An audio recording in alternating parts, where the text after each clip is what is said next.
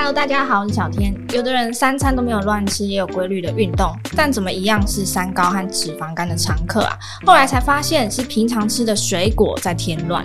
今天这一集我们也不会告诉你说不要吃水果，但是特别要教你聪明吃对更重要。而且一个星期的改变就有机会拯救脂肪肝和胰岛素阻抗的问题哦。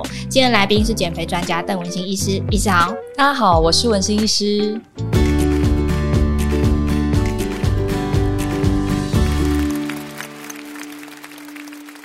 医师以前有一段时间特别流行晚餐的水果减肥法，顾名思义就是晚餐我只吃水果。嗯那、啊、很多人就是减肥，不知道有没有成功啦，但至少吃出了不少的毛病哦。一是，水果到底为什么是造成肥胖、脂肪肝，甚至是糖尿病的帮凶啊？应该是说，我觉得再健康的食物哈，过量都会是有问题的啦。嗯、那水果它固然是个原型食物，是天然的，但是它的特殊性就在于它含的那个糖，不是我们一般白饭面包里面的葡萄糖，它含有的是果糖。好，那果糖的过量，其实在文献上就有非非常多的呃一个研究结果是跟很多疾病是相关的，所以其实我就有非常多这一类型的病人，那也是因为看到这些病人，我才去研究说，哈，原来我一直以为觉得很好的水果，竟然会有这些毛病啊！像之前有一个病人，他就是不烟不酒，而且他是有运动习惯的，可是呢，他不但有三高哦，他是四高啊，哦，高血压、高血糖、高血脂，还有高尿酸，哈。那有趣的事情是，他每年的冬天指数抽起来都看起来还好，嗯、可是夏天就会变严重 哦。所以就是不断的跟他抽丝剥茧，一直询问他平常的生活习惯，才发现他夏天呢都会收到他的那个农友，还有他自己也会种，就是很多各式各样的水果，就是凤梨啊、芒果啊、西瓜啊，他就照三餐吃，然后还会打汁这样子。对，所以我就慢慢发现，诶，水果这种东西，你吃过量，真的还是会有一些健康的影响的。那这个水果到底有什么特殊的因素，会这样子影响身体的代谢啊？因为他刚刚讲到四高，对，连尿酸都高起来，尿酸都高，到底是为什么？其实就是好，我们先不要讲水果好了，我们先来分析果糖。好，嗯、果糖它代谢的特殊性哦其实有两大重点，就是说它代谢出来的这个路径上。先不要讲卡路里哦，哈，就是卡路里它是一克四大卡嘛，其实跟其他的糖一样，但是先还没有走到卡路里那边，它就已经产生尿酸了，嗯，等于是额外再产生的一种代谢物质。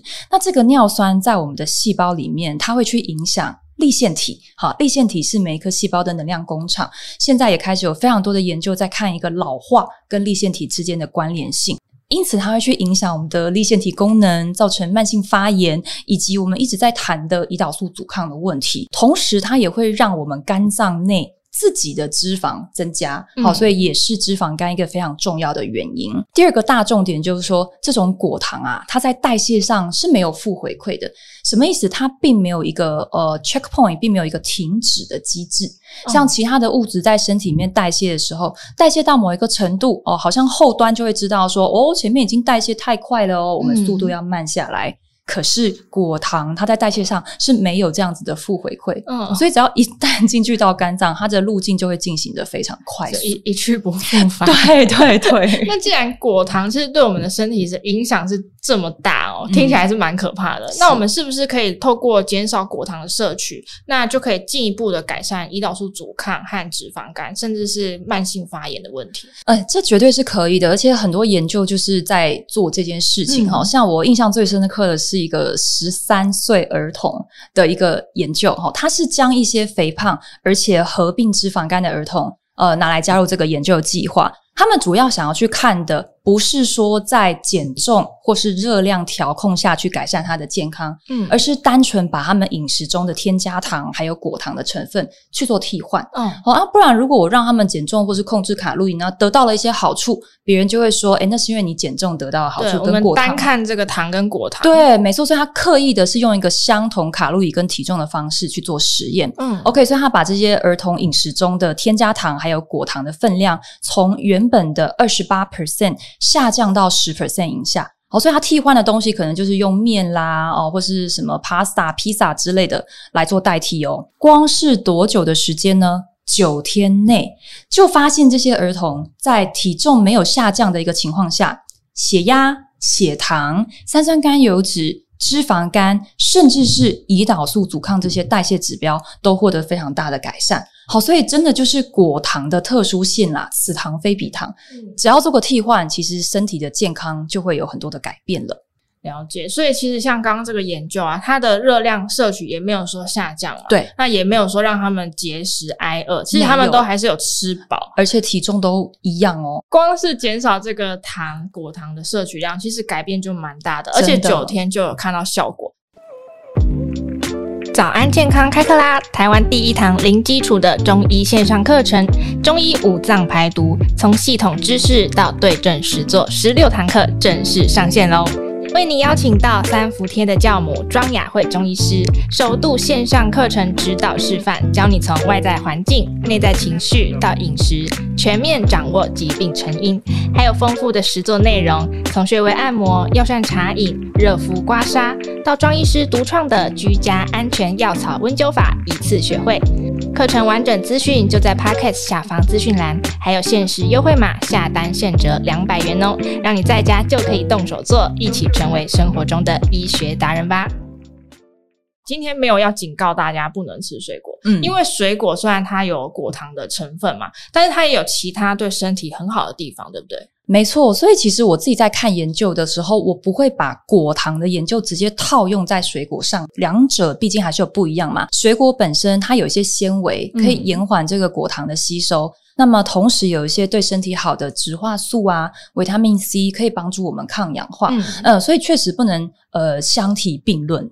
所以水果我们不能吃太多，但是因为它又有好的地方，那就要来请教一下医师哦，到底怎么吃才可以达到这个正面的效果？我们当然是希望有好的多一点，那坏的可以少一点。首先是关于水果的种类嘛，因为大家都知道台湾果农很厉害，总是可以把 水果改良的越来越甜。那医师有没有不建议吃的水果？比如说有一些太甜是真的不能碰的。OK，其实呢。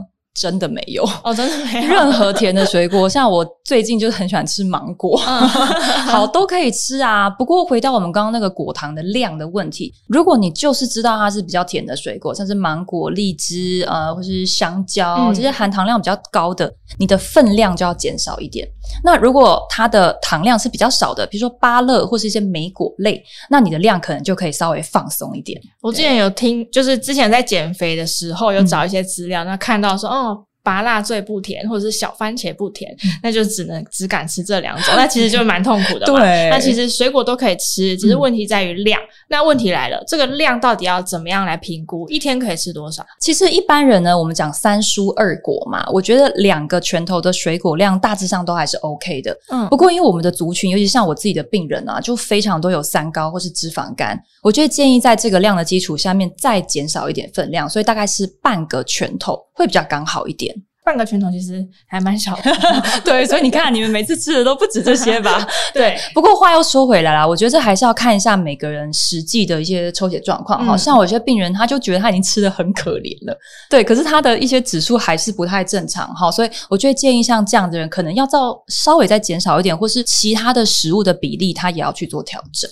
那其实半个拳头的量哦，如果是用呃。一颗一颗的葡萄啊，或者是说半个苹果啊，这样还蛮好估计的。嗯、但偏偏有一些人是喜欢把水果打成水果汁，或者是爱喝水果茶，想说取代日常的那些呃奶茶或是含糖饮料。医师建议这样子做吗？呃，水果汁当然是不太建议啦。对，因为其实市售的水果汁它已经去掉纤维了。那像刚刚讲的那些好的抗氧化物，它可能也都已经流失了。嗯、哦，如果你是自己打的，可能会好一点点。不过呢，你想你自己打哦，其实有时候就是四五颗水果，对，或者我们刚刚讲的分量的四五倍就下去的。如果你是慢慢咬，根本不可能一下吃进这么多。对，你想想想看，一杯柳橙汁好了，它就是要几颗柳丁。对呀，你根本不可能一次吃个五六个柳丁。是，所以其实不是天然不天然的问题，是你突然之间给你的呃肝脏一个很大的冲击，这样子。那水果茶这种东西适合吗？呃，水果茶的话，毕竟量比较少，嗯、可能还可以。但是如果你是有胰岛素问题的人，你等于是你每一口的进食都有那一点点的糖分，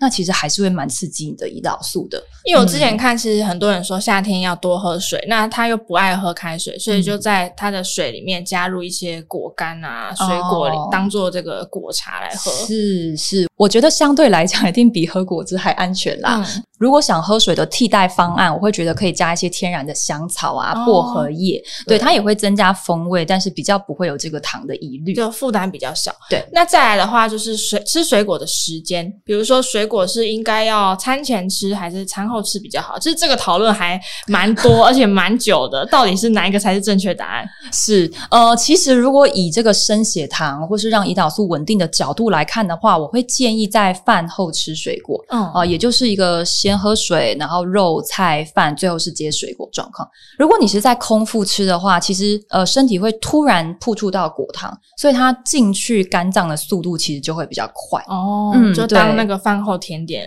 来吃会比较好。是可以的，是可以的。那有没有人是他就真的不建议吃水果？我觉得真的是大家都可以吃，但是你只要聪明去吃，嗯、就不会。有害处，而且可以得到它很多的好处。了解，所以像刚刚医师有讲到这个，如果是有糖尿病啊、脂肪肝、代谢症候群的话，嗯、就是可能要再控制一下量啊。对，那其实人人都可以吃，那也注意一下种类、分量和时间这样子。那这边也当帮大家做一个笔记哦，水果的种类是无妨，但是分量是更重要的。一般人每天控制在两个拳头大的量，其实就可以补充到水果的营养，又不至于过量。嗯，当然呢，如果是有系统性疾病的人，还是要遵循。寻医师、营养师专业的建议，调整适合自己的分量哦。今天谢谢医师接受我们的访问，那节目我们就下次再见了，拜拜，拜拜。